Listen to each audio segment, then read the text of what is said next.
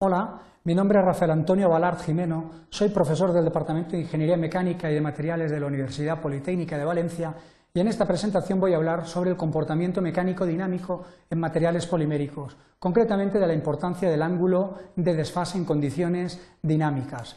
Los objetivos más importantes de esta presentación son, en primer lugar, conocer la relevancia del ángulo de desfase delta en condiciones de trabajo mecánico-dinámicas determinar el ángulo de desfase en materiales poliméricos eh, con, materiales con comportamiento puramente elástico, determinar el ángulo de desfase en materiales con comportamiento puramente viscoso, líquidos newtonianos y por último conocer las implicaciones que eh, contiene el ángulo de desfase en la respuesta de materiales poliméricos, materiales de naturaleza viscoelástica.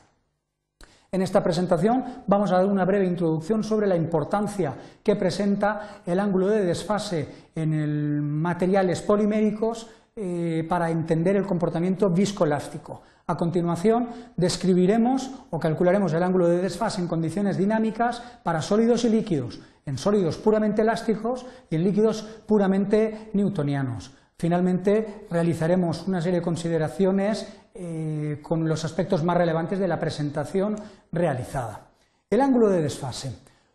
Es importante destacar que cuando un material se le somete a un estado tensional externo, el material ofrece una respuesta. Generalmente esta respuesta la ofrece en forma de deformación. Si el estímulo, el estímulo externo se produce en forma de tensión dinámica, una tensión cíclica que varía con el tiempo, la respuesta o deformación en el material puede ser de naturaleza muy distinta. La respuesta puede ser inmediata, instantánea o retardada con el tiempo. Será inmediata o instantánea cuando hablamos de materiales o sólidos puramente elásticos y será retardada en el tiempo cuando estamos considerando líquidos viscosos o fluidos newtonianos.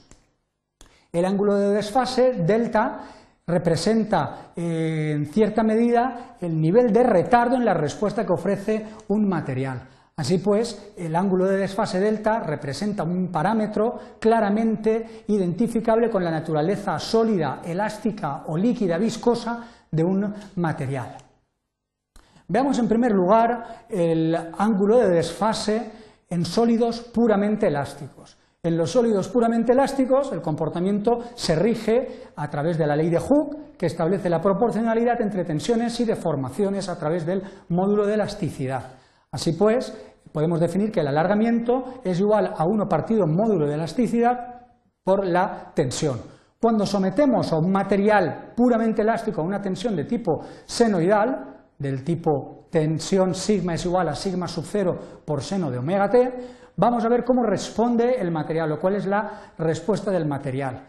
Concretamente, si aplicamos una tensión de tipo senoidal, tal como aparece en el gráfico, una onda senoidal de tipo o de color azul, la respuesta del material, eh, la respuesta numérica del material, la tendremos si sustituimos el término de tensión en la expresión anterior, obteniendo un término del tipo deformación o elongación es igual a 1 partido por módulo por tensión, o lo que es lo mismo, 1 partido por módulo por tensión sub 0, sigma sub 0, seno de omega t, teniendo en cuenta que tanto el módulo del material como la tensión inicial o la amplitud de la tensión aplicada senoidal son valores constantes, podemos sustituir el cociente entre sigma sub 0 y el módulo elástico por epsilon sub 0, que representa concretamente dicho dicho cociente. Si representamos gráficamente esta expresión de la respuesta del material o de deformaciones, obtenemos también una ley senoidal que eh, presenta el mismo ángulo, el mismo ángulo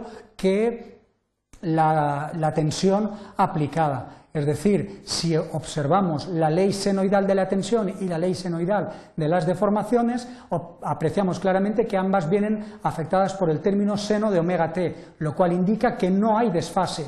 ¿Cómo apreciamos esa ausencia de desfase? Pues claramente los máximos en la curva senoidal de las tensiones coinciden en el tiempo con los máximos en la curva senoidal de las deformaciones y lo mismo con los mínimos en las ondas senoidal de tensión y de deformaciones. Luego, en un material sólido no hay ángulo de desfase, delta igual a cero.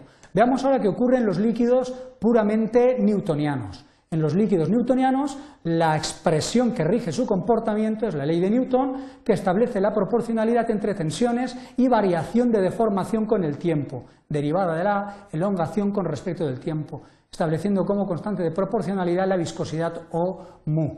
Bien, en este caso, de nuevo, si aplicamos una tensión de tipo senoidal, es decir, sigma es igual a sigma sub 0 seno de omega t, donde sigma sub 0 es un valor constante que representa la amplitud de la onda senoidal aplicada, representada en el gráfico de color azul, si sustituimos ahora este término de tensión en la expresión general de la ley de Newton y separamos los términos de los diferenciales, nos queda una expresión de este tipo, diferencial de epsilon es igual a 1 partido por mu por sigma sub 0 seno de omega t por diferencial diferencial de t.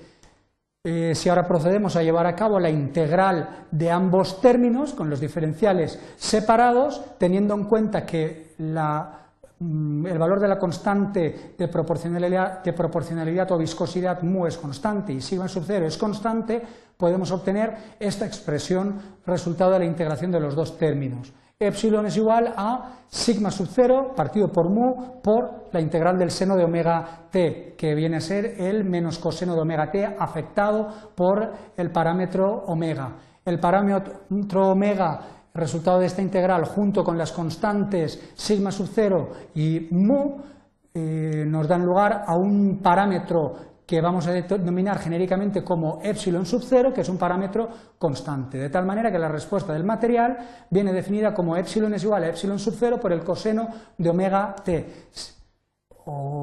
está claro que desde el punto de vista trigonométrico, la relación entre el coseno de omega t y el seno de omega y el seno de la función trigonométrica está desfasada a 90 grados o pi medios, de tal manera que la expresión anterior epsilon igual a epsilon eh, sub 0 por coseno de omega t también la podemos expresar como epsilon es igual a epsilon sub 0 por seno de omega t menos pi medios. Gráficamente, la representación sería la que aparece en el gráfico de color rojo y lo importante es destacar que un punto determinado de la curva de tensiones aparece en el gráfico de las deformaciones con un retardo de 90 grados o pi medios. Eso significa que tensión y deformaciones aparecen desfasados 90 grados. Como podemos apreciar, la ley de la tensión viene afectada por seno de omega t, mientras que la ley de las deformaciones viene afectada por coseno de omega t, o lo que es lo mismo, seno de omega t menos pi medios. Con lo cual podemos afirmar que el desfase en líquidos newtonianos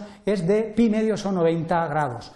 Eh, la comparación entre el comportamiento de un material puramente elástico y un material eh, puramente viscoso o líquido newtoniano es eh, lo que hemos visto previamente. Cuando aplicamos una onda senoidal a un material puramente elástico, la respuesta en un material puramente elástico se caracteriza porque aparece en fase. La respuesta de un material puramente elástico es inmediata y el ángulo de desfase es delta igual a cero. Esto implica que máximos de la curva de tensión coinciden en el tiempo con máximos en la curva de deformación en un sólido elástico, mientras que en el caso de los líquidos puramente newtonianos se produce un desfase entre la tensión aplicada y la deformación. Dicho desfase o retardo implica una demora en la respuesta eh, del material o deformación. Aparece un grado de desfase, un ángulo de desfase delta de 90 grados. Por último, describir los aspectos más relevantes relacionados con el ángulo de desfase. La respuesta o deformación en un material sometido a condiciones de tensión dinámica eh, mecánica está muy ligada a la naturaleza del material. Puede ocurrir una respuesta inmediata y una respuesta retardada en el tiempo. La respuesta en los materiales puramente elásticos y en los líquidos puramente viscosos se puede evaluar a través del ángulo de desfase o ángulo de retardo o una medición del retardo en la respuesta. En los sólidos puramente elásticos el ángulo de desfase es cero, lo cual indica que la respuesta o deformación en el material se produce de forma inmediata, no hay una demora temporal, mientras que en los líquidos eh, con comportamiento newtoniano, líquidos puramente viscosos, la respuesta se produce retardada o retrasada con el tiempo. Eh, cuanto en condiciones dinámico-mecánicas, un desfase angular de 90 grados. Bueno, eso es todo. Muchísimas gracias por su atención.